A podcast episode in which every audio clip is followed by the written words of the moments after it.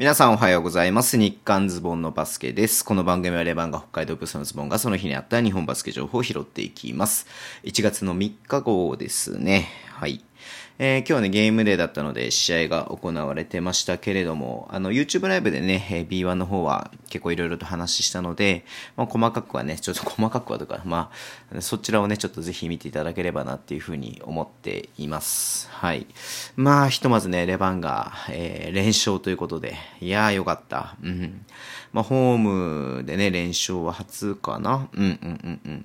でね、まあ、新年始まってね、えー連勝してるということで、本当に幸先よくスタートが切れたっていうのは本当にいいことだと思います。うん。まあ、いろいろとね、多分、まあ、細かいことを言うといろいろなね、ちょっとまずいプレーだったりとか、まあ、その時間帯にそれプレー続けちゃあれだよねっていうのとかいろいろありましたけれども、まあ、結果的にね、3点差で、まあ、どうにか勝ったっていう試合でしたので、はい。まあ、よかった、まあ、結果的には良かったなっていう話にはなるかなっていうふうに思ってますけども、うん。まあ、非常に、個人的にも、まあ、いろいろ思うところありますけれども、まあ、良かったなっていうふうに思っています。はい。でね、あの、B、B1、B1 のまだ話をしようと思うんですが、昨日ね、ちょっとね、怪我しちゃっていたサーディ・ラベナ、3円のサーディ・ラベナがね、え診断結果が出ていて、えー左、あ、ごめんなさい、右、第4子中、手、骨、小、骨折 何？全然わかんない。ま、要は、あの、左、左あ、じゃ右手の、あの、指の骨折だと思うんですよね。うんうんうんうん。だからまあ、ちょっとね、精密検査しないと、まあ、ちょっと、なんつうの、その、み復帰の見込みがわからないっていう感じなんですが、まあ、しばらくね、まあ、早くても、2ヶ月ぐらいなのかな。うん、わかんないけれども、まあ、かかるだろうなっていうふうに思いますし、特に利き手のね、指ですからね。うん。まあ、急いでなんかやっても変変なことになっちゃってもね、大変だろうなっていうふうに思いますんで、まあ、しっかりね、直してほしいなっていうふうに思います。うん、今日特にね、あの、3円、渋谷の試合ね、結構厳しい試合でしたんで、3円にとっては。うん。まあね、今後、今後、今後、なんていうのかな。そう。いやーちょっとでも本当に3円応援してるんでね、頑張ってほしいなっていうふうには思うんですけれども、まあ、ラベナ抜きでね、うん。で、怪我人がまだね、えーっと、鈴木選手もそうだし、岡田選手もそうだし、ミレノビッチもそうだし、みたいな感じなんでね、うん、まあ、山ちゃんのね、あの、あれが重要になってくるかなっていうふうに思いますので、もうちょっと最後ちょっと注目して見ていきたいなっていうふうに思ってます。オールスターもね、ラベナだからさ、出れないしさ、ダンクコンテストも、あれ？エントリーされてたっけ？うん。ね、ちょっと残念だなっていうふうに思っています。はい。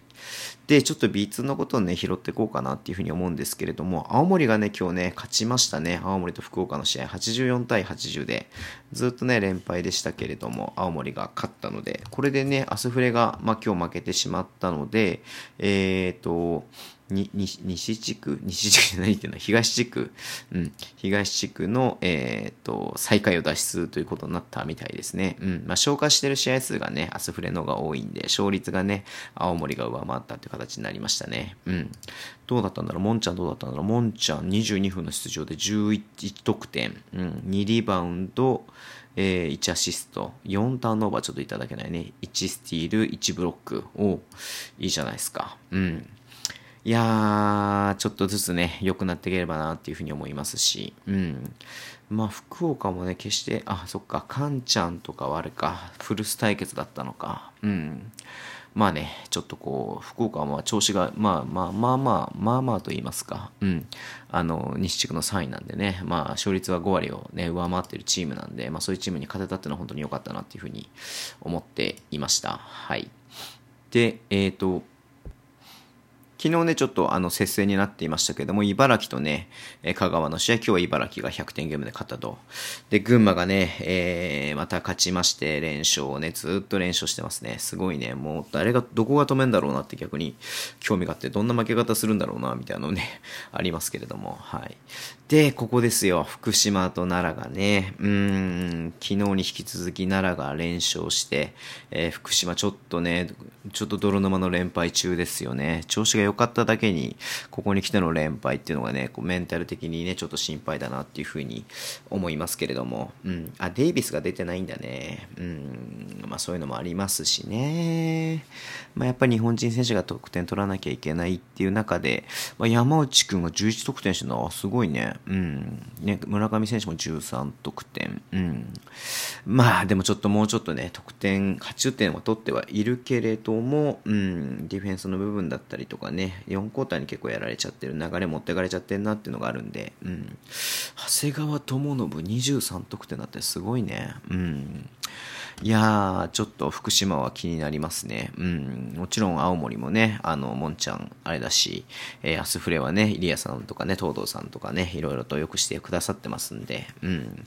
いやー、いろいろ心配な部分はありますけれども、やっぱ福島もね、森山さんにいろいろとね、あの出ていただいたりとかもしてますので、はい。いや、頑張ってほしいなっていうふうに思っています。はい。お、で、あれだね。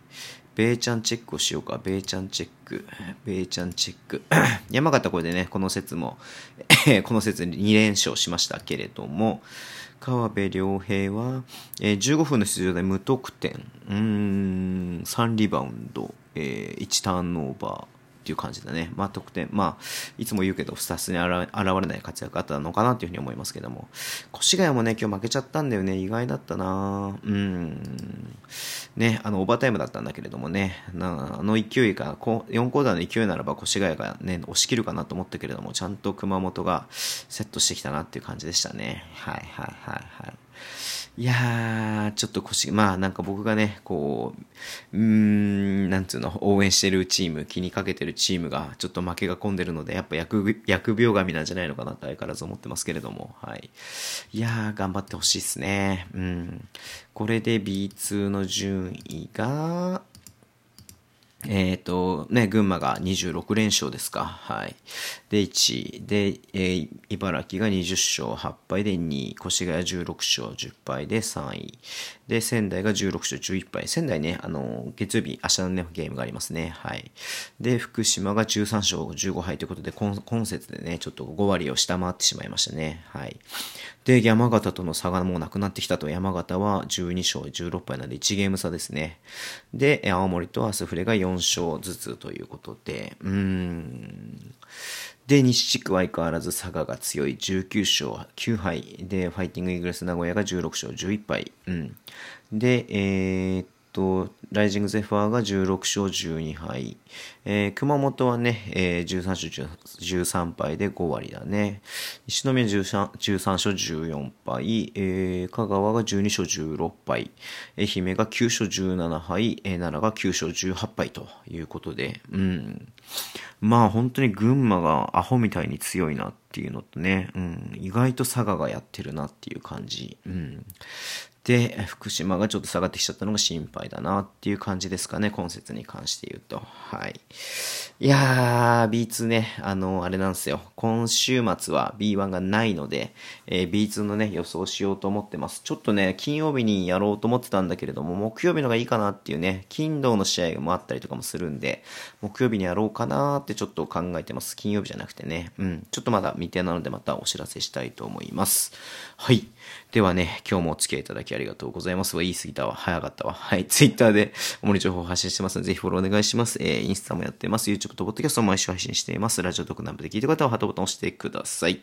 では、今日もお付き合いいただきありがとうございます。それでは、いってらっしゃい。